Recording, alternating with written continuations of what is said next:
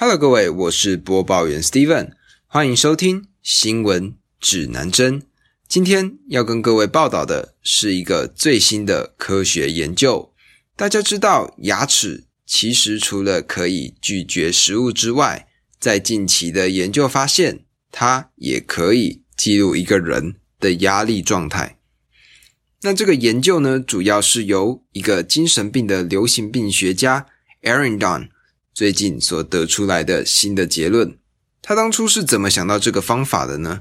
其实他呢是在一个布朗大学的孩童发展演讲上，跟一个同事在会后抱怨他的演讲所得出来的最新想法。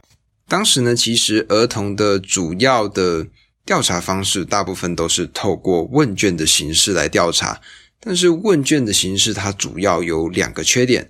第一个缺点是在于儿童他们在负责写到这些过去的回忆的时候，他们会出现失忆或者是忘记或者是混淆的情况。那这样子就会导致这个问卷的效果失真。而第二个情况就是这些受试者他们也有自己的主观意识在里头，所以他们解读一件事情。就会导致这件事情的成果呈现在问卷形式的样貌不一样。这位听着 Aaron Down 抱怨的同事，他呢是一个人类学家，他就在他的对话中提到了尼安德塔人的乳牙这样子的一个话题。那么 Aaron Down 在听到了之后，他发现乳牙竟然是一个让他对于研究成果。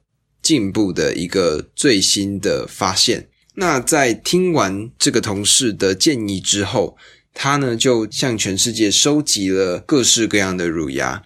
那透过 X 光去扫描它的每一个颜色、凹痕、缺口、裂缝，每一个细节，他都去仔细的去研究。那他就发现了一些不一样的事情。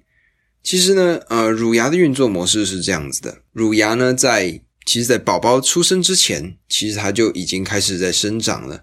那牙齿上面所增加的每一个层面，每一个新的一环一环一环的东西，叫做牙釉质。它其实有点像树的年轮。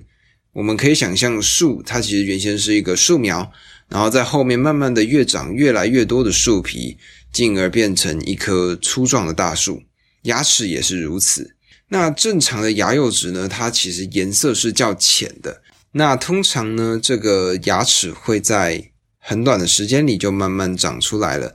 但是呢，如果今天牙釉质的颜色较深，那就代表这个牙齿的拥有者，他在那个阶段可能因为某些事情导致了这颗牙齿它长出了这个颜色。在过去的研究中，其实就有过类似的案例。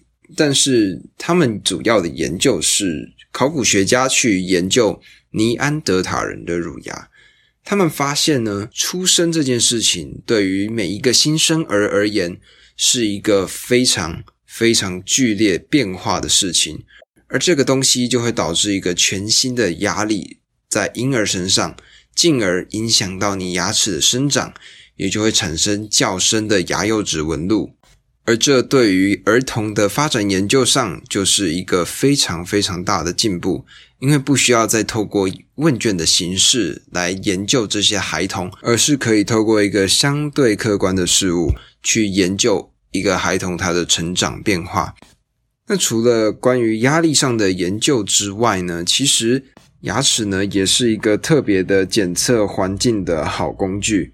如果今天身处在一个充满铅或者是铜的环境，这些铅跟铜它会附着在牙齿上，而这种检测方式是验血验尿很难去监测出来的检测方式。所以呢，如果今天我们想要来看看我们自己的压力状况，或者是去看看我们身边的环境如何，那就废话不多说，把牙齿拔下来吧。讲到这里，这就是今天新闻指南针的内容。欢迎在下方留下五星评论与我互动。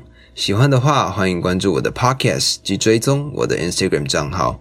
我的 IG 账号是 c o m p a s s 底线 n e w s。